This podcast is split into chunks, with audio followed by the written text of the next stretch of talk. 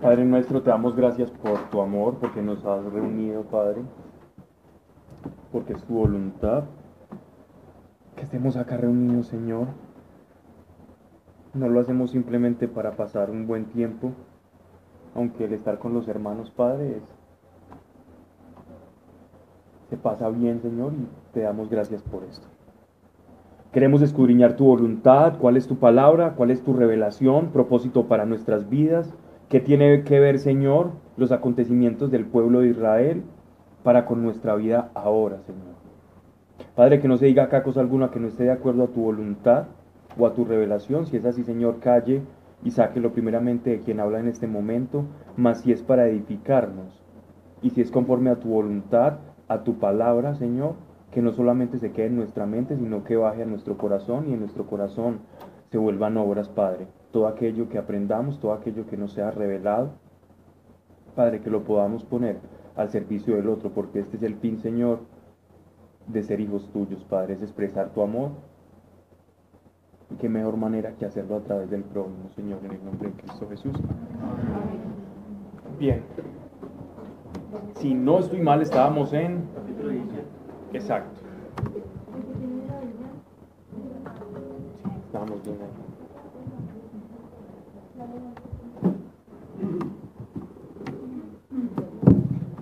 Ok. ¿Recuerdan, recuerdan los hechos que los hechos que acontecieron, digámoslo así, en, en, el, en el reino de Israel, donde por primera vez nosotros tenemos como un atisbo de división, ¿no? Un atisbo de división en el reinado del rey David. Este atisbo de división se genera a través de su hijo Absalón, que era el, el heredero legítimo al trono dinástico, o sea, a la, a la casa del rey David esas atribuciones que se toma Absalón, recuerden que él se tomaba las atribuciones de rey, que comenzó a atribuírselas eh, sobre todo con el apoyo de las tribus del sur, más específicamente la tribu de Judá, de la cual, digámoslo así, David era, fue como el primer defensor de la causa de Judá y después ellos se anexaron a Israel, a la parte norte. Sin embargo, Absalón aprovechando esas circunstancias, él va supuestamente a ofrecer sacrificios como excusa para pregonar que él iba a ser el nuevo rey de Israel y que iba a suplantar a su padre con el apoyo en gran parte por la tribu de Judá, que es la más grande, es la más numerosa de Israel.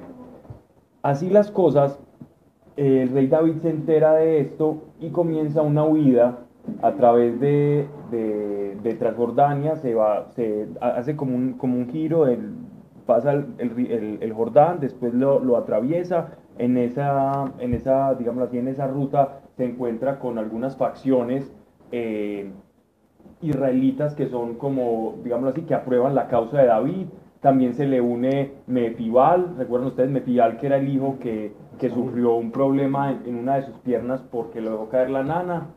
El, entre comillas, lo que nos dice acá el texto, lo que nos deja entrever es que él envió a su siervo y su siervo eh, le, dice a David que lo va a acompañar y David le da que el, derecho a la heredad de todas las tierras de su amo. Eso es lo que nos da a entender las escrituras. Más adelante sabemos que, bueno, sabemos no, o los que lo han leído, pero pasa otra cosa, ¿no? Así la situación, el rey David en huida comienza, digámoslo así, a aglutinar personas a favor, pero Absalón ya había llegado a la ciudad que David había dejado para marcar, para demarcar ese territorio en la casa de David, él lo que hace es quedarse con las concubinas, ¿ya? Y con eso, con las diez concubinas que David dejó, con eso le está diciendo al pueblo, yo ya soy el rey, porque tengo derecho a estas concubinas, David se llevó otras tantas, y ahí en ese tire y afloje es que nosotros lo habíamos dejado. Perdonen que les resuma de una manera tan caricaturesca, pero es que como eso ya lo habíamos explicado casi una hora y media, entonces pues... Es como para contextualizarnos un poquito. Entonces tenemos un reino, un reino que está a portas de, dividirse. Tenemos un hijo que también pesa sobre él un pecado de muerte, que se castiga con la muerte de acuerdo a lo que leímos en Levítico y en Deuteronomio. era el pecado de sangre o el vengador de sangre. El vengador de sangre tenía que ser uno de la familia. ¿Ya? ¿Recuerdan ustedes cuando leímos lo que era un vengador de sangre que tenía que morir? Entonces, sobre, el, sobre la cabeza de Absalón pesaba una pena de muerte que David, no, que David perdonó. ¿Ya? Pero que Abner, el lugarteniente de David, permanecía ahí con la espinita, pese a que Absalón era como el preferido de Abner. Pero cuando Absalón digámoslo así, se, se, vuelve en contra de su padre, que era, digámoslo así, el que tenía la, lealtad de, Abner, entonces esto ya hizo que Absalón perdiera como todo ese respeto que él tenía y todo ese respaldo. Y obviamente Abner se va con él. Entonces tenemos a eh, capítulo 17, versículo 1. 17 o 18? 17, si no estoy mal, yo lo tenía aquí marcado 17. Agitofel dijo a Absalón, Voy a elegir doce mil hombres para salir esta noche en persecución de David, y cargaré sobre él cuando esté cansado y flaco de fuerzas. Le atemorizaré y cuantos le siguen huirán, y heriré al rey solo. Y haré que vengan a ti todos sus partidarios, el pueblo todo, como viene la novia a su novio. Es el alma de un solo hombre la que tú buscas, y todo el pueblo quedará en paz. Agradó este consejo a Absalón, y todos los ancianos de Israel. Pero Absalón dijo, llamad a Cusaí el arquita y sepamos su parecer. Vino Cusaí Absalón y Absalón le dijo, esto ha dicho Agitofel. Recuerden ustedes, para contextualizar un poco este, este asunto, recuerden ustedes que el rey David, eh, Agitofel le pidió, ve, perdón, eh, a Cusaí le pidió a David eh, quedarse con él y David dijo, no, es mejor que usted se devuelva a Jerusalén porque usted me va a servir algo así como un espía. No se lo dijo de esa manera, pero lo que iba a hacer era espiar esa circunstancia. ¿Ya? Y era un hombre que se tenía en cuenta, digámoslo así, los consejos que él daba se los tenían en cuenta. Agitofel, por su parte, era una de las personas más afines a la causa de David al principio, pero que después demostró completa deslealtad, a tal punto que eh, incluso estaba impartiendo consejo de cómo tenían que eh, cubrir a David, cómo lo tenían que emboscar y atacarlo. De tal manera que moría David y con eso ya el pueblo se apaciguaba. Buscar la cabeza de David con la, con la cantidad, menor cantidad de bajas posible. ¿Cierto? Ese era, como el consejo de él.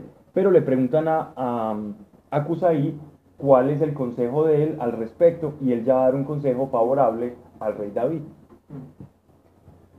Y dijo, esto ha dicho Agitofel, hemos de hacer lo que él dice, Hemos de hacer lo que él dice, si no, habla tú. Y Cusaí respondió a Absalón, por esta vez el consejo de Agitofel no es bueno. Tú sabes bien que tu padre y sus gentes son unos valientes, y exasperarlos sería como si en el campo a una se lo arrebataran su cría, o como un jabalí enfurecido en el desierto. Tu padre es hombre de guerra, y seguramente no pasará la noche entre los suyos. De cierto que estará escondido en alguna caverna o en otro lugar y si, a los, y si a los comienzos cayeran algunos de los tuyos, los que lo oyeran seguramente dirán, han sido derrotados los secuaces de Absalón. Y entonces aún el valiente cuyo corazón sea como el corazón de un león desmayaría, porque todos en Israel saben que tu padre es un valiente, y que son valientes también los que con él están. Aconsejote pues que reúnas a todo Israel desde Dan hasta Berseba, en muchedumbre como las arenas que están a la orilla del mar, y que tú en persona vayas a darle la batalla.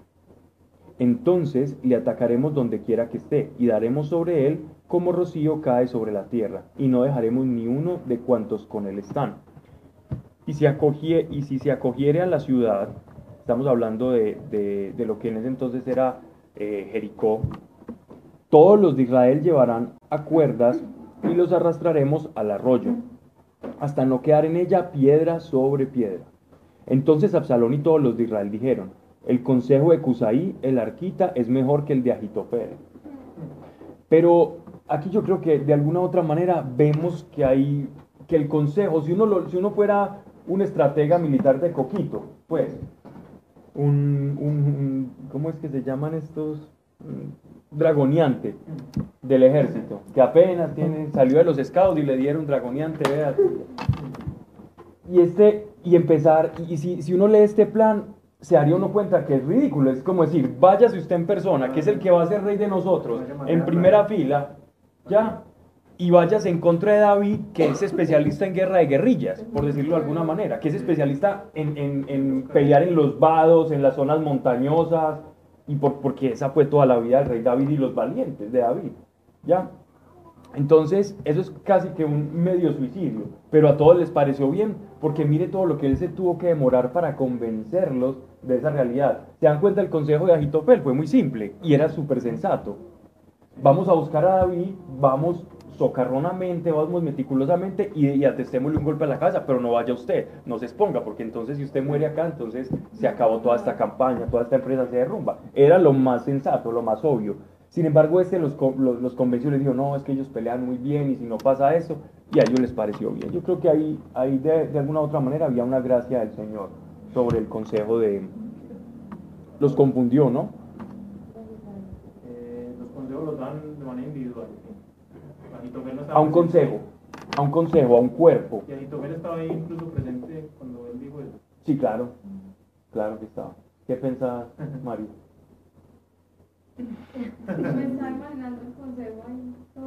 Era un grupo, era un grupo de, era, sí, era un grupo de ancianos, eh, ancianos donde estaban el sumo sacerdote, algunos de los sacerdotes principales, escribas y un representante de cada una de las tribus de Israel. Así de partían. Y por lo general eran ancianos, pues eran los mayores. Eran los mayores los que partían en esto. Bien. Entonces Absalón y todos los de Israel dijeron, el consejo de Cusaí, el arquita, es mejor que el de Agitofel, porque había dispuesto Yahvé frustrar el, acer- el acertado consejo de Agitofel para traer Yahvé el mal sobre Absalón. ¿Ok? Dijo luego Cusaí a Sadoc y Abiatar. Recuerden que Sadoc y Abiatar eran los sacerdotes que acompañaban a, David, pero que les dijo que se devolvieran. Eh, a Sadoc y Abiatar, sacerdotes. Esto esto y esto ha aconsejado a a Absalón y a los ancianos de Israel, y esto y esto aconsejo yo. Enviad pues inmediatamente a dar aviso a David diciendo, no te quedes esta noche con el campo del desierto. Pasa enseguida para que no sea destruido el rey con todos los que le siguen. Es decir, les dijo lo que, lo que iban a hacer efectivamente y entonces ya se pudieron preparar militarmente. Esto es un, es un texto supremamente, digámoslo así, como supremamente realista como en su, en su contenido.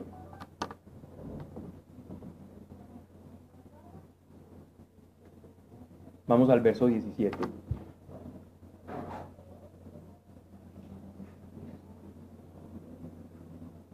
Jonathan y Ahimás estaban junto a la fuente de Rogel porque no podían dejarse ver viniendo a la ciudad. Y allá fue una sierva para darles avisos y que ellos lo hicieran luego llegar al rey David. Violo sin embargo un mozo que dio cuenta de ello a Absalón, pero ellos se apresuraron y llegaron a la casa de un hombre de Bajurín que tenía un pozo en el patio, y en él se metieron. Tomó la mujer una manta y cubrió con ella la boca del pozo, poniendo sobre ella el grano trillado, y así nadie pudo percatarse de la cosa. Llegaron los seguidores de Absalón a la casa de la mujer y le preguntaron, ¿dónde están Ahimás y Jonathan? O sea, los eh, exactamente que iban a darle el aviso al rey David. Y la mujer respondió, ya han pasado el arroyo. Y aunque los buscaron, no los hallaron y se volvieron a Jerusalén. Cuando se hubieron ido, salieron del pozo y fuéronse luego a darle el aviso a David, diciéndole, pasad luego el vado, porque Agitofel ha dado este consejo contra vosotros. Levantóse entonces David con todo el pueblo que con él estaba, y pasaron el Jordán. Y al alba no quedaba uno que no hubiera pasado el Jordán.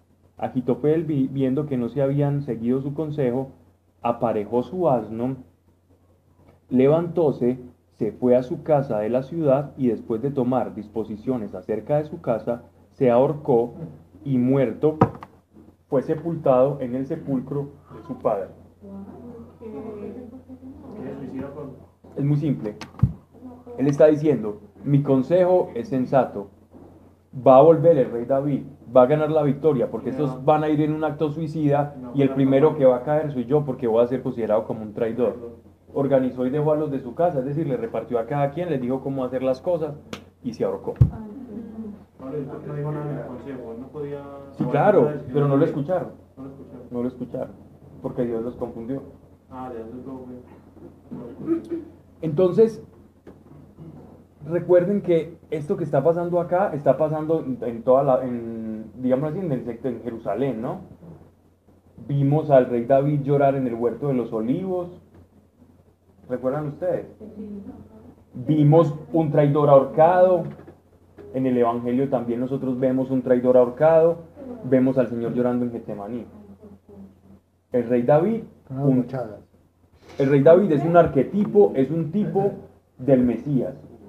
Por eso cuando David, cuando el rey, eh, cuando nuestro Señor Jesucristo entró en, pues, en su entrada triunfal a Jerusalén en, en- en un borrito, le, le decían hijo de David, ¿cierto? Osana al hijo de David, Osana al hijo de David, Osana al Mesías, Osana al hijo de David. En él se cumplía, digámoslo así, como esa, esa vida del rey David. De hecho, su linaje y su ascendencia dan testimonio Mateo y Lucas, es, tanto por María como por José, Jesús provenía del linaje de David. Por todos los lados. Porque los judíos a la fecha piensan que, que, de hecho que Jesús es un bastardo y le dicen así lo, y lo, lo insultan los judíos ortodoxos. Y, y hay una leyenda judía que es terrible, es mala, está en el Talmud, es vergonzosa, que dice que, que María tuvo un encuentro con un, con un guardia romano, con un guardia romano y de ahí nació Jesús. Y está en el Talmud. Entonces, eh, uno, tiene que, uno tiene que conocer también que, que, digámoslo así, que el Mesías ha sido rechazado, lo seguimos rechazando en el, mundo, no solamente el mundo, los de su propia, los de su propia origen, los de su propia ascendencia, muchos lo rechazan, otros lo aceptan, pero, pero que siempre la posición de Dios y el Mesías va a generar amores y odios, ¿cierto? Va a generar, va a generar ese tipo de fricciones. Y, y el apóstol Pablo sí que vivió eso en carne propia. Él decía, eh, yo, yo, yo, yo me condenaría por amor a los, de, a los de mi pueblo, es decir, por amor a los judíos, yo, yo me haría condenación, ¿cierto? Porque los amo, para, para darles a entender lo que es el Mesías y Jesucristo. Pero Dios ha, dado ha abierto la puerta a los gentiles para, los, para que los gentiles entren, lo que los judíos rechazaron. Pero no nos regocijemos mucho y pensando que los judíos son eternamente malos porque llegará un día en el que ellos volverán de nuevo, porque ellos nos abrieron la puerta y Dios les abrirá la puerta a ellos nuevamente. O sea que nosotros tampoco nos les podemos reír en la cara, pues es como una manera de decirlo así. Que tú no te engrías y no orgullezcas de eso, antes da gracias porque te rescataron y porque a través de ese pueblo Dios, Dios puso la simiente de la cual iba a nacer el Mesías, iba a germinar el, el, el Redentor del mundo. Entonces por eso les, debe- les debemos respetos como, como a los mayores, ¿no? ¿Qué piensa Marianita? ¿Qué se hizo Mario? Ah, ok. Mm. Entonces, es bien extraño, es como si los lugares de Israel, eso ya es un poquito como, como un poco aparte del, del texto como tal, pero es como si Dios utilizara los lugares de Israel para hablarle al mundo y sellar sus profecías, como, una especie de mapa de ruta para las profecías y para nosotros comprender el mensaje de salvación. Quien lee al rey David va a entender que Jesucristo estaba como viviendo una vida completamente pura y santa y renovada del rey David. Es como si Jesucristo fuera un rey perfecto, un sacerdote perfecto y un hombre perfecto. El rey David era la versión borrador. Adán era la versión borrador. Jesucristo fue el hombre perfecto, Adán fue el borrador, el antitipo. Jesucristo, el hombre perfecto. Eh, el rey David fue un hombre cercano al corazón de Dios, sin embargo, la- la- las escrituras nos dan cuenta, digámoslo así, de los errores y de las caídas, y también que era un hombre que se arrepentía y perdonaba, que eran virtudes de nuestro Señor. Entonces, pero en, el, pero en Jesucristo eso se magnifica y es el rey perfecto, ¿no? Mira, otra cosa, Pablo, que por ejemplo, en el- en- cuando sabe que Absalón va a venir por él, él de cierta forma como que se desprende de su reinado y dice, para que no maten al pueblo, yo me voy. Exacto. Y es exactamente lo mismo que hace Jesús. Es. Dios y dice, bueno, mi pueblo está muriendo, entonces no va a ser hombre. Y perdónalos porque no saben lo que hacen. En esa frase de Jesús se resume esto, perdónalos porque no saben lo que hacen. Es decir, yo cargo con lo que ellos no saben que tienen. Y Jesús lloró sobre Jerusalén. Cuando vio entrar, a- antes de entrar a Jerusalén, Jesús llora. Y eso es muy diciente. Llora como rey. Muere como sacerdote. Y es santo como un hombre perfecto. ¿Cierto? Entonces, en el- por eso a través de él nosotros nos hacemos reyes, sacerdotes y... Sí, sacerdotes y profetas, ¿no? Por el Espíritu Santo. Anexados a su sacrificio. Por eso es que nosotros podemos ser eso.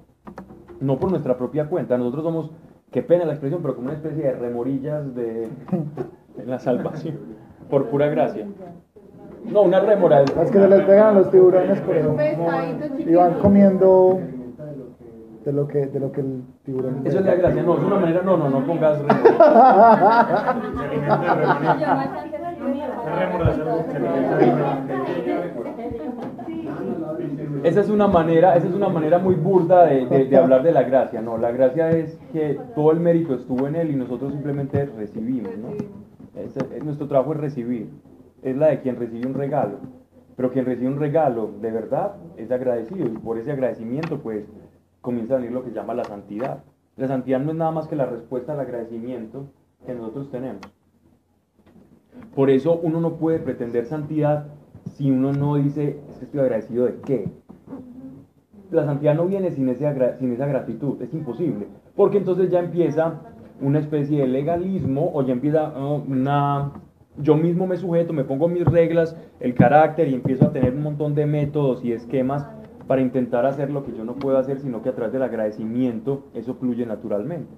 Ese es, el es un fruto de la gracia, ¿no? La santidad, bueno. mm, Lo cual no quiere decir que entonces cuando uno peca, de alguna manera sí es desagradecido, pero no, no quiere decir que no ha recibido la gracia. Quiere decir que está en camino de santificación. Ok. Eh, Y se ahorcó. Pablo, mira que en la nueva versión internacional le aclaran a uno como que Dios puso la mano sobre esa decisión de seguir ese consejo, porque dice, esto sucedió porque el Señor había determinado hacer fracasar el consejo de Ahitofel, aunque era el más acertado, y de ese modo llevar a Absalón a la ruina. En la medida del Señor había decidido traer la ruina sobre Absalón. Está bien. Y ma- eh, hay, hay una cosa, hay, hay- hay una especie de voluntad y soberanía de Dios en medio de todo esto. Yo creo que incluso la- las decisiones de Absalón, las decisiones de Absalón, es como que él estaba sembrando, sembrando y sembrando, y esto lo- a lo que termina es como la cosecha de todo lo que él sembró. Es a tal punto de que casi que ni la mano de Dios tenía que interferir, pero intervino en cuanto al consejo, ¿cierto? Pero casi que él iba derechito allá. Él, él iba derechito, derechito. Como, hey, no andes a 200 kilómetros por hora, no andes, no andes, no andes. Sigue, sigue, sigue, y ¡pra! Claro, que, que Dios también conocía eh, como Absalón como era impulsivo y todo eso. Que sabía Exacto. que las emociones. Ah, eso lo estaba, sí, estoy de acuerdo de que la, la clase pasada lo vimos como la- el carácter impulsivo de él y se fue, escuchó ese consejo, le gustó Exacto. y ese, y ese fue, fue su tumba.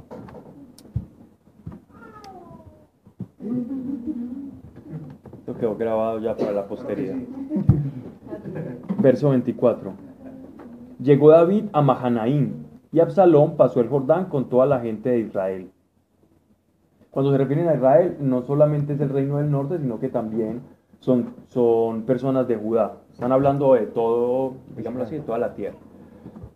Absalón hizo jefe de su ejército a Amasa en vez de a Joab.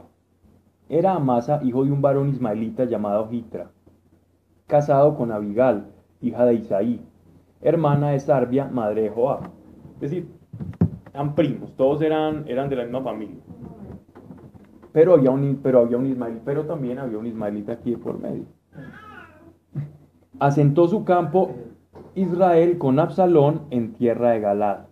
Y en cuanto llegó David a Mahanaim, Sobí, hijo de Nahas, de Rabá, de los hijos de Amón, y Maquir, hijo de Amiel, de Lodabar, con Barzilaí, Galadita, de Rogelim, trajeron a David y a la gente que con él estaba camas, alfombras, calderas y vacías de barro, trigo, cebada y harina, grano tostado, habas, lentejas y legumbres tostadas. Eso sí le gusta al mejo. Miel, manteca, ovejas y quesos de vaca. Hasta ahí ya, ya no le gusta. Y, Y ofrecieron todo esto a David y a los que con él estaban para que comiesen. Pues se dijeron, seguramente están hambrientos, fatigados y sedientos en el desierto. Esto es bien bonito porque eran, eran digámoslo así, como tribus. Aquí, aquí nos están hablando de algunas facciones o poblados que no, era, que no habían sido anexados a Israel, ¿cierto? Que como los gabaonitas, por ejemplo, que eran extranjeros dentro de la tierra de Israel y que pagaban tributos y que eran serviles a, a- a Israel. Y ellos lo reconocen más rey que los mismos de Jerusalén. Entonces esto, esto es como esa gracia que Dios le daba al rey David. De acuerdo a todos estos alimentos que nos están diciendo, nombrando acá, esto era lo mejor de lo mejor que podían ofrendar en esa época. Esto es lo mejor de lo mejor de lo mejor.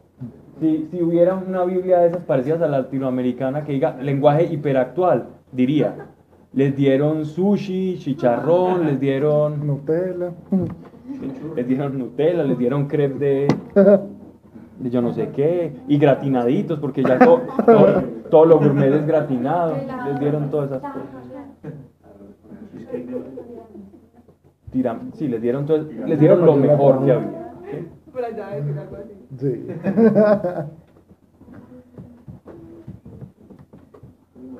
no escatimaron, era, era como toda la riqueza de Israel. Y la miel era, es bien, bien costosa. Bien.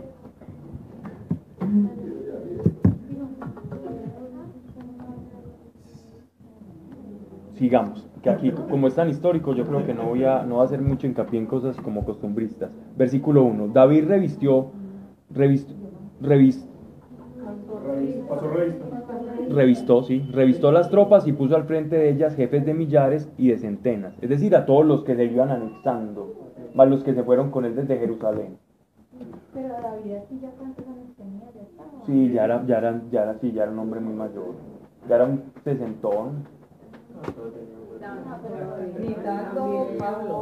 Por allí les sonó. Por allí les quedó sonando. Hablando, hablando, en, hablando, en sentido, en- hablando en sentido bíblico, una persona, una persona de 30 años era vieja en. En esa época. Exacto. La expectativa, la expectativa de vida, la expectativa de vida era los sumos 50 años. Era los sumos 50 años. Pero pensé que estaba más viejita que ella Sí, sobre todo los antediluvianos. No, pero anciano, Hasta después. no, Aquí el promedio, sí. Claro que de hecho para cuando, cuando por ejemplo en las, en las películas de los evangelios que nos narran los evangelios nos muestran incluso a María la Virgen, nos, nos la pintan como una mujer de 25, 26 años, María tenía 12 años, 12 o 13 años. Esa era la edad en que las mujeres se casaban. pues, Ya, ah, por allí están diciendo que, que un montón de viejos cuando de los 30 están. Las mujeres, las mujeres en Israel, las mujeres en Israel con la primera menstruación ya, ya les buscaban esposo.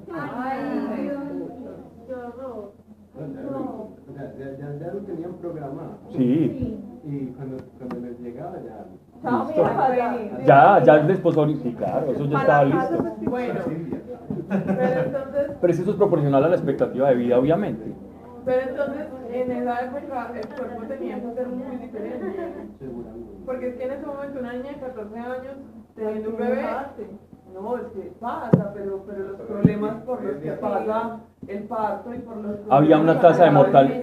La tasa, la tasa de mortalidad de las mujeres eh, teniendo embarazos, es que, es que solo, solo uno de los registros de las medias, eso era ter- las mujeres en- morían continuamente, ¿no? Y como no había ni antibióticos, ni la penicilina, la tasa de mortalidad era terrible. Por eso aquí, por eso en el judío, por eso el judío, una mujer cuando daba luz era una, era una cosa, es una bendición grandísima. Y una mujer que no podía tener hijos era, o se le moría un hijo, era una maldición que, que las enlutaba terrible.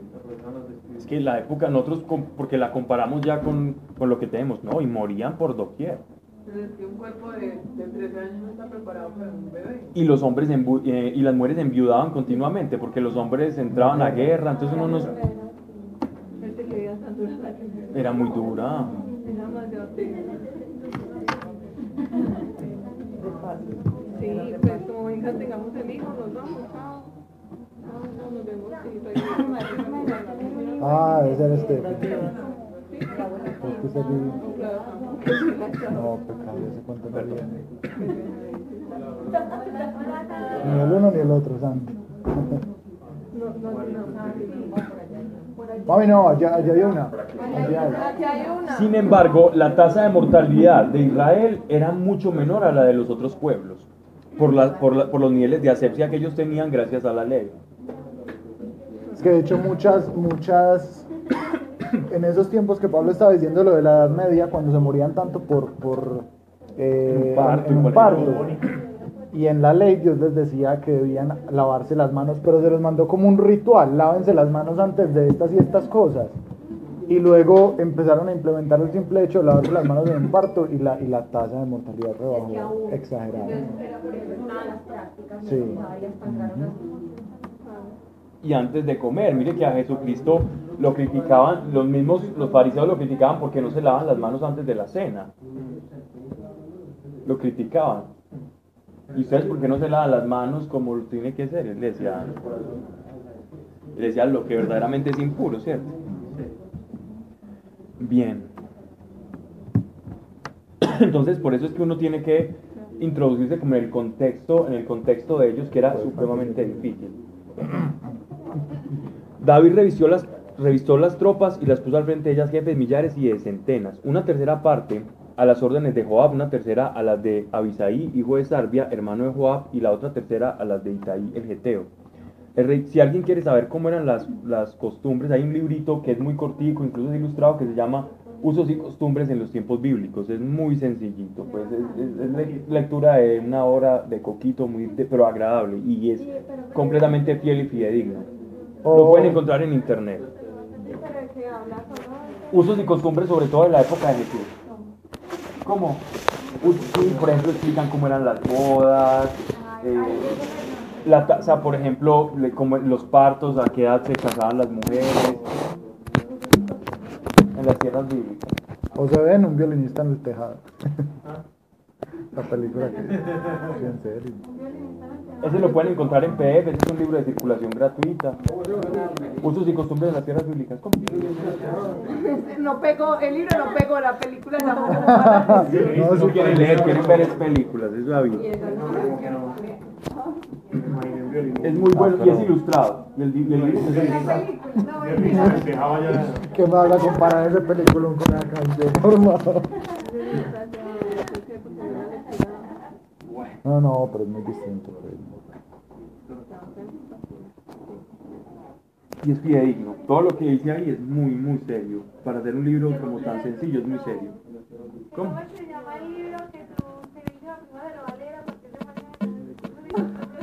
En las tierras bíblicas.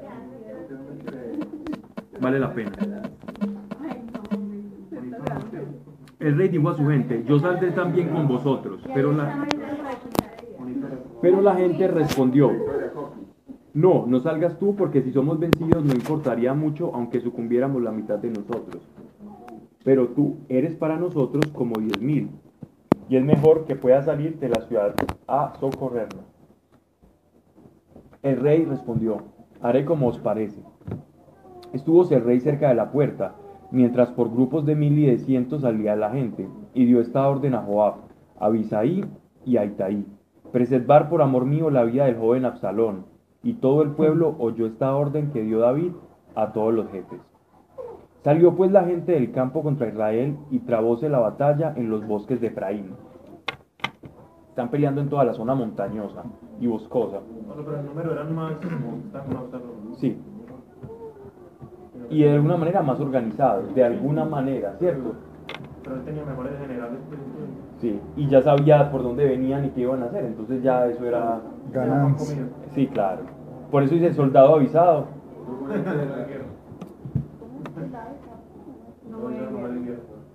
Allí sucumbió el pueblo de Israel ante los seguidores de David y se hizo una gran matanza de veinte mil hombres. Dispersóse la gente por toda aquella tierra y fueron más los que devoró el bosque que los que aquel día hirió la espada. Al encontrarse Absalón con las gentes de David, iba montado en un mulo, y al pasar el mulo debajo de una encima muy grande y copuda, quedó aprisionada su cabeza entre las ramas de la encina. La encina es como, Una rama. sí, pe- pero es gigantesco, es gigantesco y de raíces muy, muy anchas, sí. O sea que se mató solo ahí. No, quedó colgando, no se mató. Quedó colgando.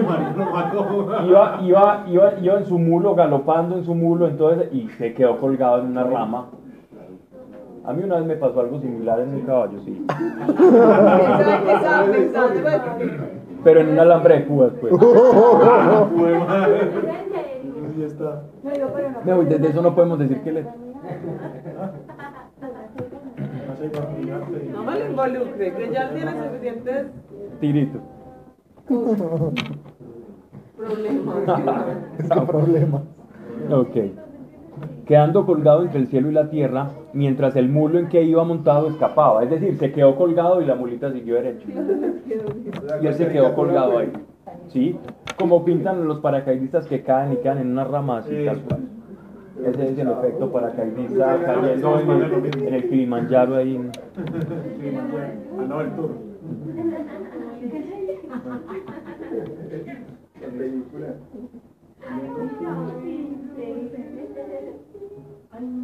Quedó aprisionada su cabeza entre las ramas de la encina, quedando colgado entre el cielo y la tierra.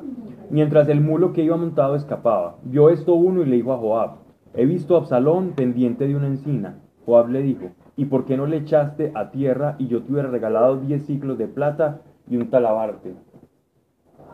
Pero aquel hombre le dijo, aunque me pesaras mil de plata, no pondría yo la mano sobre el, hijo del rey.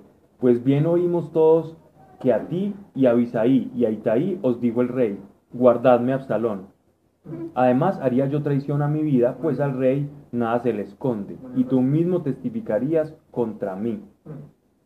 Tipo tan sensato, ¿no? Ese era un hechizo. respeto.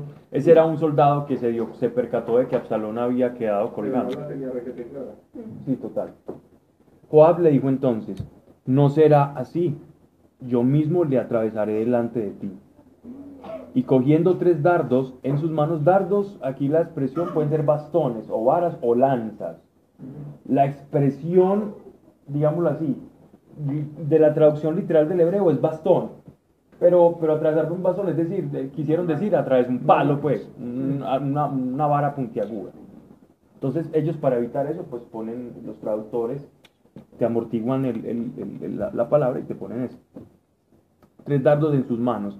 Se los clavó en el corazón a Absalón, que todavía vivía, pendiente de la encina. Cercáronle luego diez mozos, escuderos de Joab, que hirieron a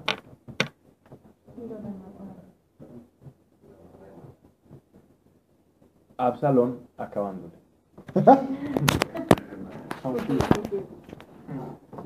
Todo eso, todo eso es una consecuencia de Sí, señor. la espada. La espada.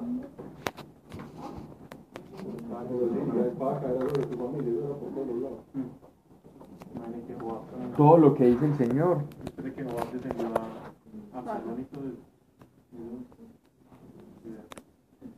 Terrible.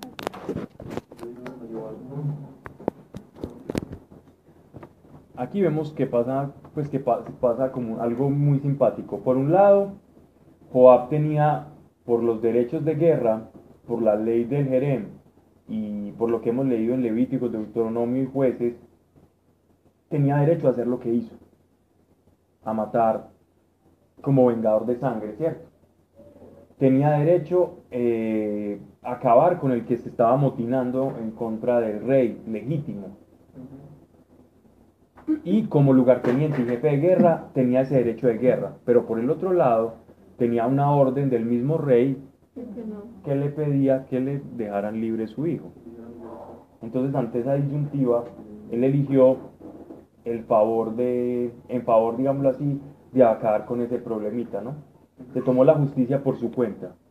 No en balde, esto va a quedar, esto va a quedar eh, tanto para Absalón obtuvo como la consecuencia, como esta es la misma consecuencia del pecado y lo que Dios ya le había profetizado a, a Abner. Por esa sed de sangre y de venganza. Porque uno ve en Abner, pese a que era un hombre leal, eh, la venganza siempre estaba como, en, como entre su, en su seno, ¿no? ¿Cuál Era era? el, el- el- jefe No era militar. No era Joab, No. con el que estamos. Joab, me, me- Joab, perdón. Abner era, era- perdón, me equivoco. Joab. Eh, Abner era el de, el Salomón, Sa- el de Salomón, el de Saúl, el de Saúl. Ah. Joab, Joab, me, me equivoco para los Que Joab lo mató. Joab, sí. Joab mató a Abner. Sí, claro, ¿no? Y se fue, y, y se fue a perseguirlo cuando el rey David había dicho que no. ¿Cuáles eran los pecados que tenía Abner que pues, era Joab, Joab, Joab, perdón. Eh, la venganza, sobre todo. Era tomarse la justicia por su propia cuenta. Era vengativo. Impetuoso y vengativo. Es que el que es vengativo, no, no, si usted combina esas dos, eso es la venganza a la acción. Porque usted puede ser vengativo pensándolo, pero ya hay muchos por ahí. Pero era parecido el carácter de Es que eso es por lo que. ¿Cómo? Pues porque a él le tocó poner al otro allá en, en la, en, la, en la cosa para que lo mataran, a él y a- al, al esposo de. No, ¿A Urias o qué? a Urias. a Urias. No, pero el- O sea, este Joab tiene esa cosa de venganza. Joab, Por- pero es- eso fue culpa de David. Sí, David Sí. utilizó a Joab No, sí, pero él se quiere vengar de Absalón de Absalón. al. Por lo de su papá, es decir, porque quiere, quiere quedarse con el papá y, y los estaba acorralando, ¿cierto? En primer lugar. Y en segundo lugar, porque él había sido favorable a su causa para que él siguiera el heredero al trono y él había, él, él, digámoslo así, había vengado a su otro Amón, al, recuerden al. Amón no, eh, a, a- pierde el- Amnón, a su hermano Amnón, él, él lo había vengado, ¿no? Por, lo- por la violación a su hermana, a Tamar.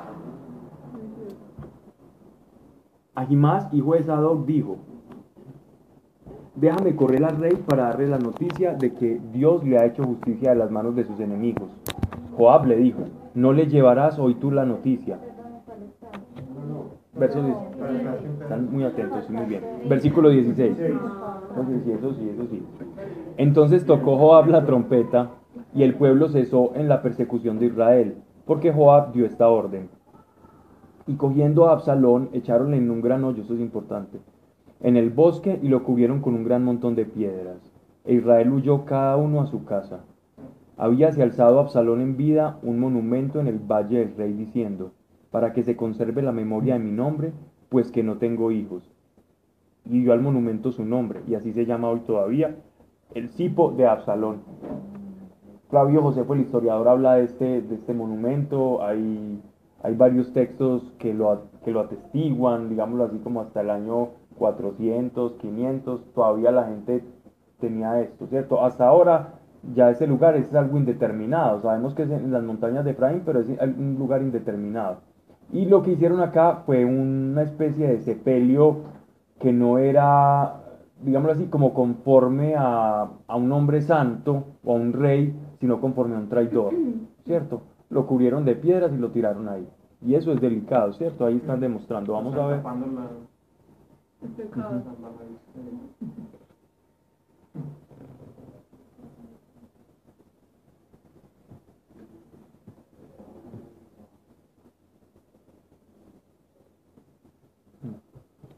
Bien.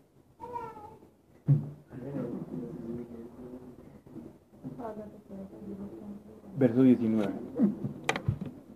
Ahimás, hijo de Sadoc, dijo, déjame correr al rey para darle la noticia de que Dios le ha hecho justicia de las manos de sus enemigos.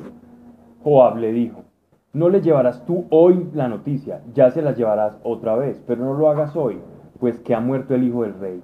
Y Joab dijo a un, a un cusita, ve y anuncia al rey lo que has visto. El cusita se posternó ante Joab y corrió. Sí. ¿Qué pasa? De- de- digámoslo así que es un acercamiento, ¿cierto? Pero no sabemos a ciencia, a ciencia cierta. Ok. No Los etíopes eran, eran, una, eran una etnia, no, ah, no eran los que están en el palacio que eran. esos eran los eunucos. Pero usted puede ser un eunuco o puede ser, usted puede ser un israelita eunuco, o puede ser un etíope eunuco, un hitita eunuco O. Pero mira que igual iban a ir a decir. porque le Pero iban a lo decir, que- pero- Lo que vio. Pero el contexto es muy diferente. Generalmente los que anunciaban la victoria eran los sacerdotes. Y Sadoc, Ahimás, hijo de Sadoc, era uno, uno de, la casa, de la casa sacerdotal. Y como heredero de la casa sacerdotal, él era el que daba las buenas noticias. Dios nos dio la victoria, lo anunciaban los sacerdotes. Cuando Dios les daba la victoria, ese era como un papel del sacerdocio. Eh, sacerdote cantar, y iban cantando, alabando y tocando el shofar. Pero cuando era una mala noticia, la daba un extranjero o alguien de las filas que era un extranjero. Entonces, por eso, por eso es que le digo, vaya, va- que no lo vea él, porque entonces por eso es la- esa es la treta que está haciendo aquí. El chofar es el, el cuerno que con el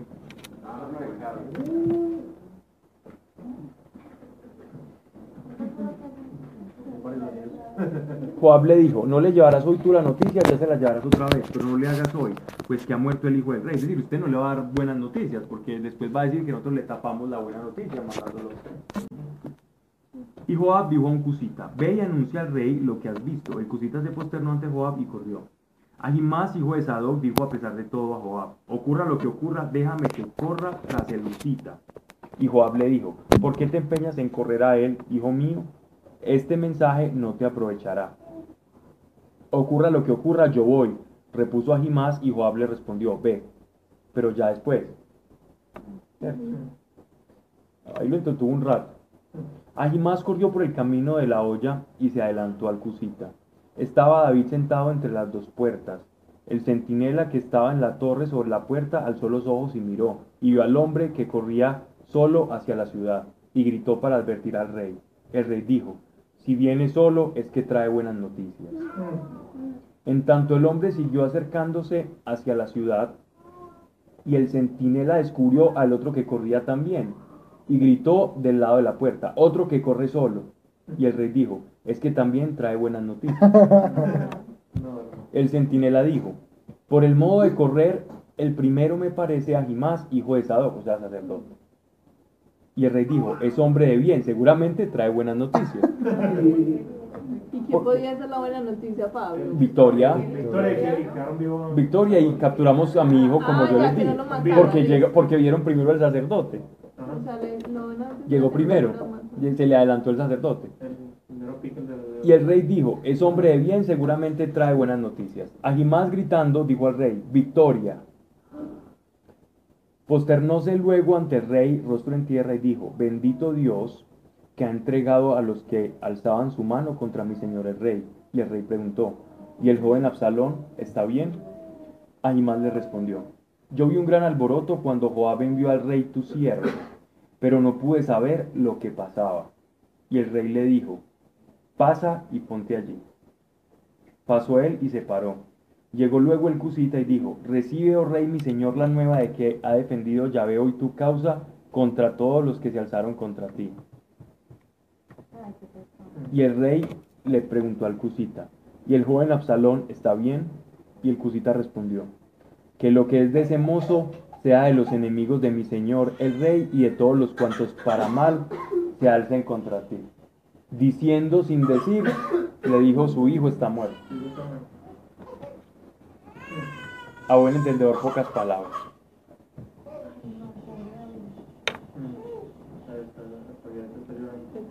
Capítulo le 19. tocó duro ahí, le tocó vivir todo eso. Turbóse entonces el rey Por consecuencias. eso verlo todo y subiendo a la estancia que había sobre la puerta, lloraba y decía, Absalón, hijo mío, hijo mío, hijo mío, Absalón, ¿quién me diera que fuera yo el muerto en vez de ti? Absalón, hijo mío, hijo mío, dijeron a Joab, y dijeron a Joab, el rey llora a su hijo y se lamenta. La victoria se trocó aquel día en luto para todo el pueblo, porque todos supieron que el rey estaba afligido por la muerte de su hijo. Y la gente entró en la ciudad calladamente, como entra avergonzado el ejército que huye de la batalla. Esto que estaba haciendo el rey David, de alguna manera, era un mal mensaje, sobre todo para la moral del pueblo. Porque nosotros, nosotros le- lo cuidamos a usted y usted llora por el que nosotros estábamos persiguiendo. Entonces es un mensaje errado para el pueblo. De hecho, ahorita lo regañan. Oíste, Pablo, eso era muy pequeño, porque ellos corrían y llegaban allá y No, Usted, que- usted, usted, usted, Israel, usted Israel lo recorre del extremo sur al extremo norte en 5 horas. Es que Israel es pequeñísimo. Ah, yo no sabía eso. Y Pues de- es que y de- ellos y corren de- y corren y todo. y a lo ancho en se dos enteran muy horas. rápido de todo. Como, como. Sí, pero también, pero también mira que vos, por ejemplo, lees cuando, cuando estuvo el pueblo de Egipto, lo lees en una página y ya la otra están saliendo en, la, en Canaán. Pues, es porque, la, porque también tiene La que llevar un, sí, claro, lleva una, un vértigo, pues, y una rapidez y una agilidad la, el texto, ¿no? No sabes decir y caminaron y no va a entrar en detalles que no. No, no, no, sino que no sabía pues que era chiquito o no. 22. Pues porque ahí sí dijeron que iba pequeño. Sí, claro, pequeño. millón, Colombia un millón. Si no es chiquitico, es que eso es menos, menos que Antioquia. como 22 de Colombia. No, sí, sí, sí. Como Uruguay más o menos. Uruguay es Que- que han como- llegado. Sí, Uruguay Tampoco, pero. Uruguay. No le gustó que Uruguay fuera pequeño. Sí.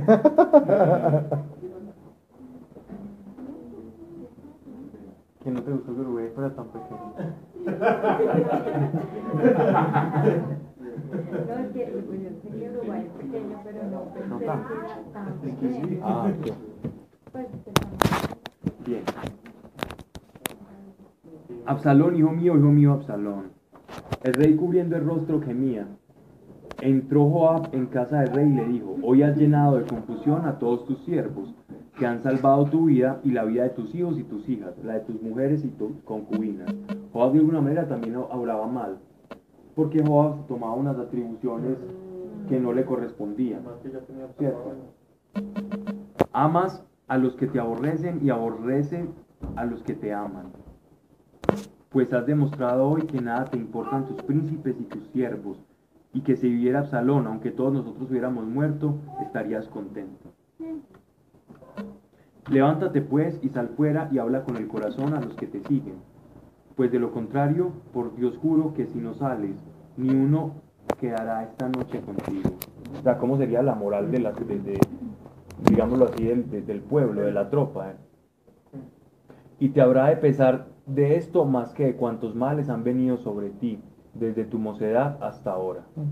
Levantóse el rey y se sentó a la puerta, y todo el pueblo se enteró de que el rey estaba sentado a la puerta, y todos vinieron ante el rey a la puerta. Seguramente hay unas palabras que, digámoslo así, se nos han escapado. No, fue hacerle caer en cuenta que, que la gente ya se le estaba empezando a dispersar y que estaba perdiendo credibilidad como rey. Como que él, ah, a él solo le importaba a su hijo y nos usó a nosotros para capturarlo y como murió entonces ya nos, no le importamos nada. Ese fue el mensaje que el llanto, sí, ese fue el mensaje que David equivocamente dio a entender, mas no, no, no era así, ¿no? Pero eso fue lo que dio a entender. Él tenía que manejar la prudencia, la sensatez y la ecuanimidad que debe tener un, un gobernante, un rey. Pablo, porque no hay también, o sea, nosotros también tenemos que ser así. Sí, claro. O sea, no importa lo que estemos pasando, nosotros pues debemos mostrar como... Esa ecuanimidad, claro. Esa templanza. No es fácil. No es fácil, pero me murió el hijo, pues estoy llorando, Sí, pero no. Él iba a hacer, eso. pero él ya lo sabía, él ya le habían anunciado. Los de Israel habían huido cada uno a su casa. Todo el pueblo en todas las tribus de Israel se acusaba diciendo, el rey nos ha librado de la mano de nuestros enemigos, nos ha salvado del poder de los filisteos y ahora ha tenido que huir de la tierra por miedo a Absalón. Y Absalón, a quien habíamos ungi- ungido nosotros, ha muerto en batalla. Aquí están hablando el pueblo de Israel, es decir, el pueblo que se le, ha unido, que se le había unido a Absalón. Estaban completamente confundidos. A quien habíamos ungido nosotros ha muerto en la batalla. ¿Por qué pues no tratáis de hacer volver al rey? El rey David mandó quien dijera a Sadoc y a Abiatar, sacerdotes, hablad a los ancianos de Judá y decidles, ¿vais a ser vosotros los últimos en volver al rey a su casa? Pues los que por todo Israel se decía que habían llegado a la casa del rey. Vosotros sois mis hermanos, sois hueso mío y carne mía. ¿Por qué pues habréis de ser los últimos en volver al rey, en volver al rey a su casa? Decid asimismo a Amasa, ¿no eres tú también hueso mío y carne mía? Esto me, ha- me haga Dios y esto me añada si no te hago jefe de mi ejército para siempre en lugar de Joab.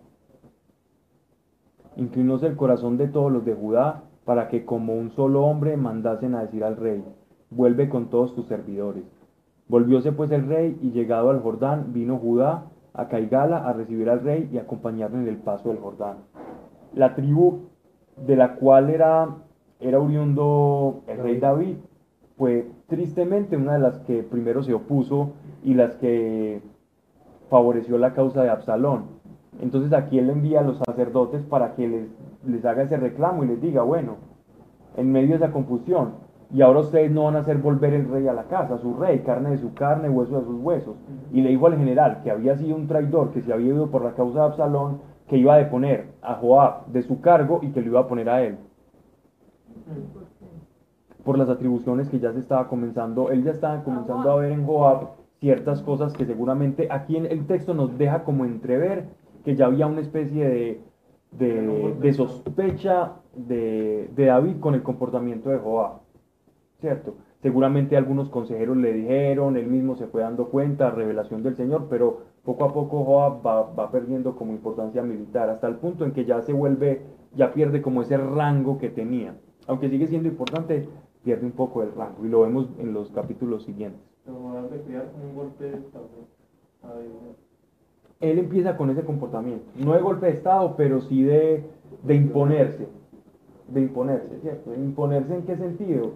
Em, por ejemplo, eh, cuando desobedeció la, la, la, orden del rey y mató a Absalón, no era del todo incorrecto lo que él hizo, ¿cierto? Pero tampoco era del todo correcto. Bien. Y lo movía la venganza. Recuerden que Dios siempre mira el corazón. ¿Qué es lo que te mueve? Ahí es donde está el pecado, en, lo que te mueve. El hecho es el hecho de lo que te movió, pero, el pecado se comienza a gestar y la raíz está en la intencionalidad del mismo. Hay gente que incluso la venganza lo puede mover a hacer cosas que aparentemente son buenas, ¿cierto? El deseo de venganza. Eh, digámoslo así, un, un, una pandilla, una pandilla de salteados, unas maras de esas por allá de, del, Sal, de, del Salvador, de Guatemala, entonces me, mata, me, mataron a, me mataron a un hijo, entonces yo armo una, un montón de guerreros que, que, que, las maras le hicieron algo y me voy y los acabo y hago una peina ya, una limpia con todos ellos. Entonces listo, ya los saqué. Okay. Aparentemente la gente va a aplaudir y va a decir, qué rico, mira, los limpiaron. Pero por otro lado, ¿qué te movió a hacerlo? Y ahí es donde está el génesis del pecado, ¿cierto? En la motivación. Y Abner era un, un poco eso. Pese a que uno ve que cosas que eran legalmente acertadas, la motivación no era una motivación conforme al corazón de Dios. ¿cierto? Mía es la venganza, dice el Señor. No es de nosotros. Pero cuando dice venganza, no es, eh, la del Señor no es, eh, no es la venganza de que es que estoy ofendido, no. Uh -huh. Bien.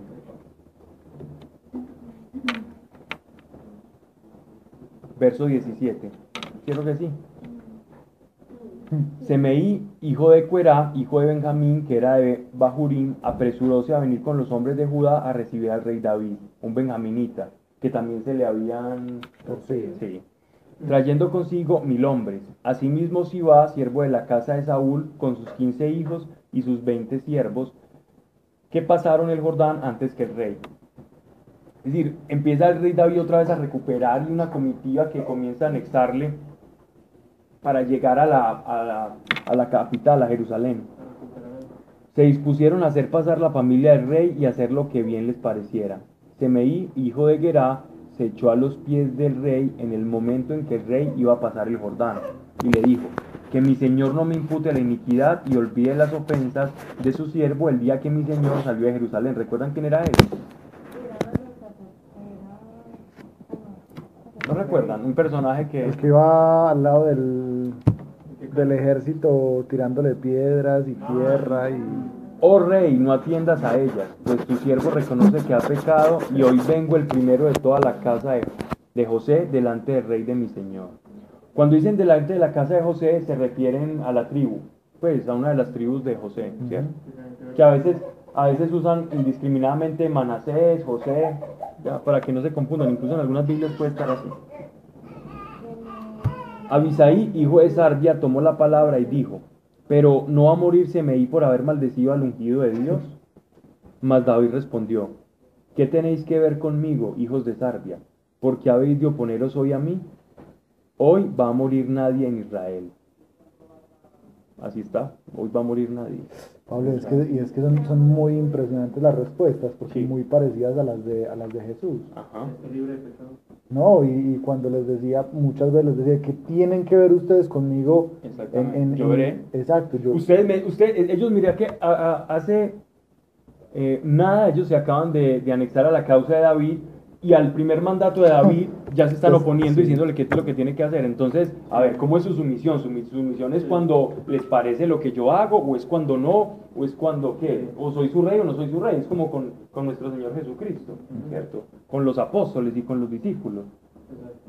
Quien no beba este cáliz, entonces no tendrá parte conmigo.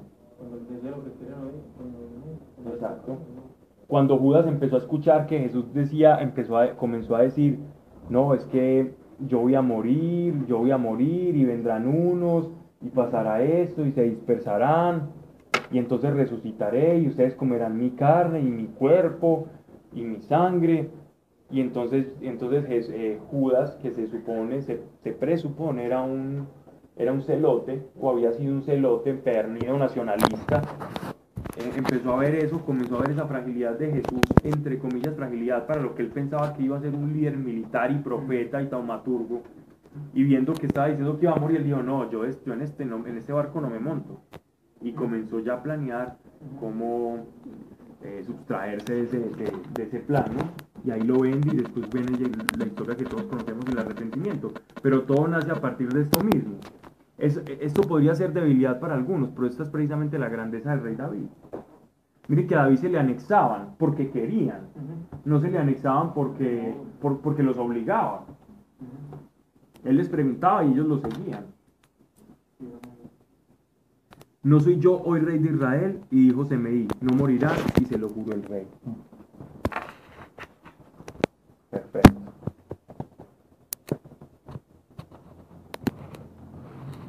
Verso 25. Este, este, este suceso es bien simpático porque aquí uno se da cuenta de, de lo que en verdad tramaba, lo que en los versículos pasados habíamos leído del siervo de Medefibal, que nosotros decíamos, él viene, es decir, si uno está escuchando, uno está, si uno está en la situación, el tipo no podemos juzgarlo de que tenía malas intenciones, ¿cierto? En el texto, a menos que el mismo texto nos lleve a pensar lo contrario, que es lo que va a pasar en el verso 25. 20 y 24 por eso les digo, si y no morirá se lo jura el rey. Es el 23. Es el 23 y el 20. No. Las Biblias esotéricas, muchachos, hay que... Hay algunas Biblias que mezclan 23-24, fíjense que de pronto no sea eso. Pero sigue un también, o algún- un conector así, También, causal. También bajó a recibir al rey Menefibal, hijo de Saúl, no se había hecho el aseo de sus pies, de sus manos y de su bigote, ni había lavado sus vestidos desde el día en que el rey, ¿quién suspiró? No. Ah, ok. Oh, hay gustos. Desde el día en que el rey salió de Jerusalén. Para el bigote sucio creo que compartimos el mismo gusto todas. Un ser puro O sea que sí. Nunca imaginan. ¿Cómo les parece? Está bien. Desde el día en que el rey salió de Jerusalén hasta el día en que volvió en paz. Esta era una manera de hacer un luto, ¿cierto? Era una manera de hacer un luto, era estar arrodillado, ayunar y, y no asearse, pues no bañarse, no hacer nada por sí mismo más que, que demostrar que, que hay algo que lo es, que- con lo que está inconforme. Una manera de hacer luto en Deuteronomio 21. Si les llama la atención, busquemos Deuteronomio 21, capítulo 21, verso 12.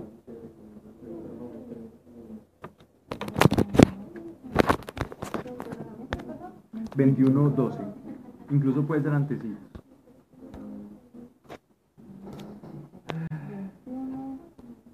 antecitos. Doce. Así es. Llegarás a tu casa así, puedes leer lleva- Si entre ellos ves una mujer hermosa y te enamoras de ella, podrás casarte con ella y llevarla a tu casa. Se rapará la cabeza, se cortará las uñas, se quitará el vestido que llevaba cuando fue hecha prisionera. Se quedará en tu casa y, llorar- y llorará a tus, a tus padres durante un mes. Luego podrás casar- acercarte a ella. Tú serás su marido y ella tu mujer. Ok. Algo así es como lo que está, lo que está utilizando. ¿Cómo? Literal Ajá. no como yo. No, no. liter- literal. Es que usted se puso. Eso era raparse en el Literal. Para Dios es muy importante cerrar ciclos, ¿no? Sí, claro. Pero aquí habla No le digas a un psicólogo gestal. Un psicólogo Gestal. ¿Cómo así? Porque esa es toda la base de la, de la, de la, de la psicología y la psicoterapia gestal es cerrar ciclos. Bueno, en fin. No ha cerrado el ciclo, que es cerrar el ciclo. Sí, pero mira que pues Dios me Pero es verdad.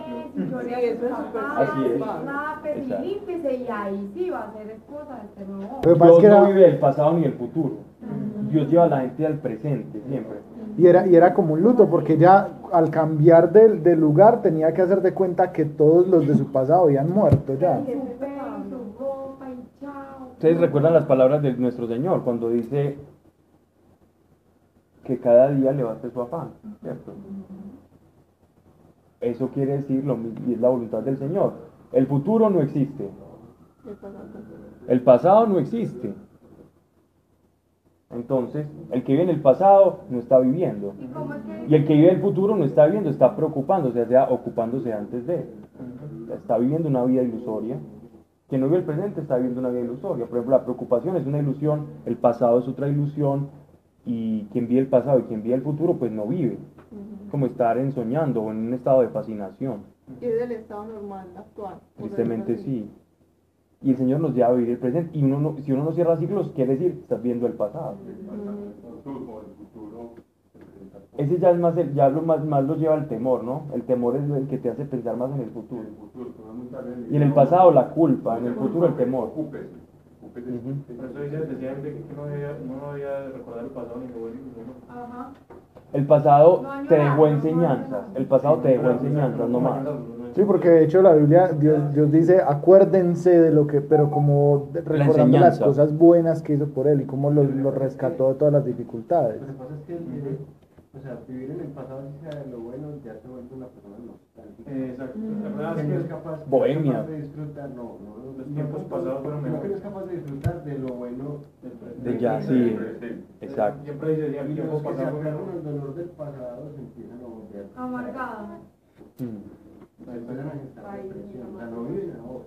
Mejor dicho, esa, esa frasecita, todo pasado, tiempo pasado fue mejor, erradicarla del diccionario. Eso es falso. Diga, comparación. no, no, que nunca diga que todo el tiempo. Ah, Sí, claro. De otra manera. ¿Eh?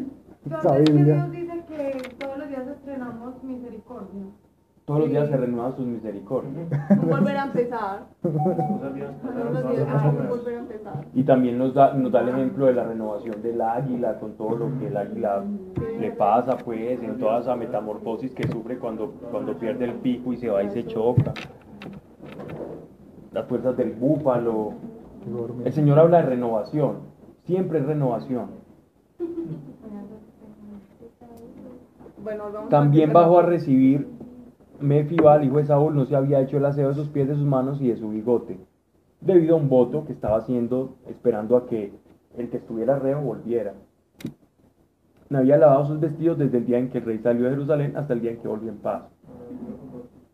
Vino de Jerusalén a recibir al rey, y éste le dijo, Mefibal, ¿por qué no viniste conmigo? Y él le respondió, mi señor y rey, mi siervo me engañó porque tu servidor le había dicho, aparéjame la, la pollina y montaré en ella para ir con el rey, pues que tu siervo está rengo, y él calumniando a tu siervo ante mi señor el rey, pero mi señor el rey, que es como un ángel de Dios, hará lo que bien le parezca. Pues todos los de la casa de mi padre no podían esperar de mi señor el rey otra cosa que la muerte. Y sin embargo, tú has puesto a tu siervo entre los que comen a tu mesa. ¿Qué derecho tengo yo a pedir nada al rey? El rey dijo, ¿para qué tantas palabras? Ya lo he dicho. Tú y Sibá os repartiréis las tierras. Entonces el, el- rey David de alguna manera había hecho mal por credulidad. pues había impartido injusticia por, por creer, por creer lo que le había dicho este siervo. Pero miren la actitud tan bonita de Mefibal en este en, eh, acto seguido. Miren eso que es bien, bien simpático. Verso 31. Y Mefibal dijo al rey que, que las tome todas, ya que mi señor el rey ha vuelto a entrar en paz en su casa. ¿Se dan cuenta de la actitud? El uno buscaba tierras y el favor del rey, pero igual era un hombre honesto en lo que hacía de alguna u otra manera hasta cierto punto, ¿no? Pero su intención era las cosas. La intención de Mefibal y el, y, el oprobio que sentía y, manifestaba con, con, esa manera de vivir hasta que llegara el, el, rey David era, me importa que el rey que ha hecho favor conmigo eh, esté acá, esté sano y salvo. Es decir, como el que busca a Dios, bien sea por los favores o el que busca a Dios por, por, ser Dios mismo. Yo busco a Dios por quien es Él o busco a Dios por lo que me da Él. Entonces, es como, como algo bien simpático que nosotros alcanzamos a ver aquí en, en, en, esta, en esta situación. Sí, era Mefibal o Mefiboset. Eh, acuérdense que Mefiboset yo creo que si eso lo había explicado, era una manera de tapar el Baal. Ah, Porque Baal eran dioses cananeos. Entonces, uy, como en la casa del rey, que es un nombre pagano, en la casa de Saúl. No, no, no, entonces pongámosle el Mefiboset para, para camuflar un poco el, el texto. Pero yo utilizo la, la, la versión que no camufla esa situación. Sigamos. Yo, había, yo no había explicado eso. Sí, sí. Sí, sí, sí. Sino que uno con los nombres, pues. Sí, no, sí, porque eso era importante. Yo me acuerdo que eso, esa, esa traducción, porque en muchas Biblias dice Mefiboset. Sí, uh -huh. Verso 41. Dirigió. No era 41. ah, no, no, por eso les digo. 32. Tampoco. 30, 30. No. Ah, sí, señor. El rey dijo, ¿para qué tantas palabras? Ya lo he dicho. Tú y Siba os repartiréis las tierras. Y Mefibal dijo al rey que las, que las tome todas, ya que mi señor el rey ha vuelto a entrar en paz en su casa. Versículo 32. Barcilaí el Galadita bajó de Rogelim para acompañar al rey en el paso del río Barcilaí era muy viejo, tenía ya 80 años y había proporcionado alimentos al rey durante su estancia en Mahanaim, pues era hombre muy rico. Y el rey le dijo, vente conmigo y yo te mantendré durante tu vejez en Jerusalén. Pero Barcilaí respondió al rey. El, el rey David era un hombre de gratitud. ¿Cuántos años voy a vivir yo para ir con el rey a Jerusalén? Tengo ya 80 años. ¿Puedo ya distinguir, ya no puedo distinguir entre lo bueno y lo malo? ¿Puede tu siervo acaso saborear lo que come y lo que bebe? ¿Puedo ya oír la voz de cantores y cantoras? ¿Y por qué tu siervo tiene que ser una carga para mi señor el rey? Tu siervo acompañará hasta un poco más allá del Jordán al rey. ¿Y por qué el, el rey me ha de conceder esta recompensa? Permítete, lo ruego, que tu siervo se vuelva y muera yo en mi ciudad, cerca del sepulcro de mi padre y de mi madre. Pero ahí tienes a tu siervo Imam, que vaya él con el rey mi señor y haz por él lo que quieras. El rey le dijo, que venga conmigo Kimam y yo haré por él cuanto tú quieras, y todo cuanto tú me pidas, yo te lo concederé. Cuando todo el pueblo hubo pasado el Jordán, lo pasó también el rey, y el rey abrazó a Barcilaí y le bendijo, y Barcilaí se volvió a su casa. Este fue este hombre que le atendió y le llevó todos estos víveres y todas estas cosas súper deliciosas y, los, y, le dio como ese, esa instancia agradable al rey David. Era un hombre ya de 80 años, ya viejo, y le dice a... Mm, con ese sí nadie chistó. Y aquí estaría mi abuelita, pero no estaba tan bien. Bien. Oíste ya, ¿los has visto, Pablo? Las dos que se hacen en esa sillita son tremendas. Ya, yo, ya ese bullying pasó a la ascendencia de Pablo y todo. Sí. Ah, no, ya, eso era todo. Y le describe, y le describe la, la, situación como de que se vive en palacio. En el palacio que habían, habían juglares, habían cantores, cantoras, estaban los músicos reales, los, los, la- las comelonas que se hacían en, en palacio. que no haya aceptado eso Pablo. Ah, por él decía, no, yo ya no disfruto eso, yo ya no escucho bien, o sea que eh, veo un montón de bulticos cantando allá. No, dice que los viejitos son como todos apegados a lo, a lo suyo, como a su Ya, él quería ya su los últimos en su años. tierra.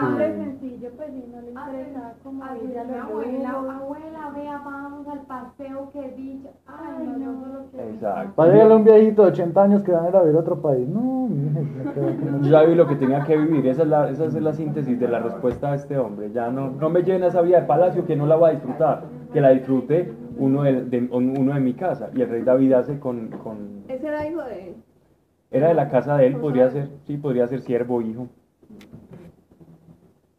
Pero miren, miren la gratitud del rey David, que es un hombre, un hombre generoso. Verso 41. Dirigióse luego, ya para terminar, dirigióse luego el rey a acompañado de Kimam y de todo el pueblo de Judá y la mitad de Israel que escoltaban al rey. O sea, ya se habían unido nuevamente el pueblo. Pero miren que esta unión es una unión muy sutil. Ya el pueblo de Israel ya está fracturado. Ese pegamento de unidad nacional del rey de, de- de Israel iba a durar muy poco. Llega hasta Salomón. De Salomón ya todas estas, digámoslo así, como todas estas escaramuzas que habían entre Judá e Israel comienzan a acrecentarse, a acrecentarse, a acrecentarse hasta el punto en que ya Israel y la historia de Israel no vuelve a ser la misma. Como un pueblo unido. Sí, claro. No, lo enterraron.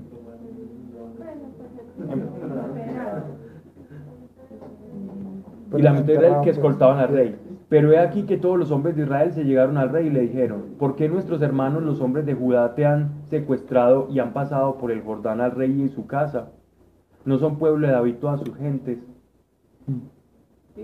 Sí, no, los de Israel ya se están empezando, se están quejando que porque entonces ya la, la comitiva y la escolta principal de David es los de Judá, entonces están empezando otra vez a, a seguir fragmentando lo que ya estaba ya erosionado, lo que ya estaba dañado, ellos siguen ahí, ¿no? Los hombres de Judá respondieron a todos los de Israel, es que el rey nos toca a nosotros más de cerca, porque os, porque os ha de enojar eso. Hemos vivido nosotros a costa del rey, hemos recibido algo de él. Y los hombres de Israel respondieron a los de Judá, nosotros tenemos en el, en el rey diez partes. Estas diez partes es acusando a las diez tribus de. Israel, ¿cierto? Es diez tribus, nosotros tenemos más pedazo del rey David que ustedes, porque nosotros somos diez tribus. Y aún nos pertenece David más que a vosotros. ¿Por qué nos habéis hecho, por qué nos habéis hecho esta ofensa? No hemos sido nosotros los primeros en proponer el restablecimiento del rey. O sea, los de Israel ya le están echando en cara a los de Judá que ellos fueron los que primero quisieron seguir a favor de la causa de David y después ellos. Y la contestación de los de Judá fue todavía más fuerte que la de los de Israel. Dejemos ahí. Aquí ya esa, esa, esa unidad de Israel tan bonita que el, rey, que, que el rey David estaba encabezando se fragmenta y se fragmenta siempre por la desobediencia, por la desobediencia, por el pecado. Siempre es el pecado. El pecado divide, el pecado fragmenta y el pueblo de Israel empieza a caminar, a trastabillar, a trastabillar y hasta el punto en que ya el pueblo de, Israel termina siendo Judá solamente. De ahí vienen judíos. Porque las otras diez tribus se esparcen por todo el mundo. Aunque había parte de porción, había propósito de Dios en ello. Dios casi que los eruditos y los estudiosos judíos hablan de, de esta división del pueblo de Israel, que de alguna manera Dios los forzó a, esa, a, ese esparcimiento, a esa diáspora por todo el mundo, ya que ellos estaban enfrascando en sí mismos y no habían, y no habían sido sacerdotes del mundo, como tenían que ser, un pueblo sacerdotal para el mundo y predicar el único Dios. Se habían encerrado tanto en sí mismos y en su propia gloria que, que se olvidaron de su misión. Entonces casi que obligadamente Dios los dispersa y empiezan ellos a hacer apostolado por todas partes del mundo. A tal punto en que eh, había judíos en la época del Imperio Romano, en la época helenística, estaban en todas partes. Todos los historiadores hablan de, de- pueblos judíos allá en, en España, en Francia, bueno, cuando eran las Galias, habían judíos en Roma, ni que hablar, en Asia Menor estaban llenos, en, en Asiria, en Babilonia, en todas partes habían judíos metidos. Y hay muchas leyendas, algunas con unas pruebas muy, muy extrañas y que vale la pena mirar de, migraciones judías a América, son cosas raras que, nos daría para hablar de otro tema más rebuscado, pero que es bien interesante. Pero que esa diáspora de alguna manera eh, preparó el camino para que cuando el Evangelio se esparciera, llegara primero a los judíos. Por eso Pablo predicaba primero en las sinagogas judías. Aquellos de y diáspora. es mejor que alguien se convierta al judaísmo, No. o sea, en este momento, pues si no quiere cristianismo, pues mejor que entrar al judaísmo, no existe cristianismo ni judaísmo. Yo uso ese, ese término para, para diferenciar. Pero es que el judaísmo te tiene que llevar al cristianismo, porque es que el judaísmo predica al Mesías, ya que ustedes no quieran, ya que algunos no quieran creer que el Mesías es, es Cristo, Otro canto. es otro cuento. Por Pero es eso- que pero si por ejemplo alguien entra ya al judaísmo, todos los judíos van a tener como otra oportunidad y otras cosas, y es cierto. todos no, no lo sabemos, pero, pero muchos sí. Eso pues. Va a haber un remanente, sí. Bueno, en eso no lo sabemos. Pues de que si alguien en este Va a haber, sí, va a haber una, una cantidad así. ¿Cuántos? No sabemos. Todos no. Pues si en este momento alguien, Porque no todos judíos son de corazón judíos. Perdón que te interrumpa. alguien X entra al judaísmo, puede tener otra oportunidad de pronto, ¿no? ¿O no? Pero Si que- fue, si fue creyente, de... eh, nunca fue creyente. Porque los, los, fue creyente. o sea, en Apocalipsis hablan de que hay una porción de los judíos que van a ser como redimidos, así no vayan, Creído Y en. Romanos, hayan que está, está mucho más, digámoslo así, está mucho más expreso, más tácito en Romanos. Vamos a orar para terminar. Padre, te damos gracias por tu amor, porque nos tienes acá reunidos, Señor. Padre, mediante la gracia, Padre, que tenemos por ser hijos tuyos, Espíritu Santo, ayúdanos a la práctica de las virtudes, Señor, como la paciencia, la templanza, amar a los, a los enemigos, Señor, y a quienes nos hablan mal de nosotros, y no a querer tomar las riendas y cuentas, Señor, sino que esperemos y oremos por ellos. La imitación, Padre, de estas virtudes, ayúdanos por medio de la gracia de tu Espíritu, que aquí no se haya hecho cosa alguna que no esté conforme a tu voluntad, si es así, sáquela del corazón. No nos interesa, Señor, tener algo que no sea conforme a tu revelación, más si es para edificarnos, que permanezca y se traduzca en obras en el nombre de Cristo Jesús, así sea.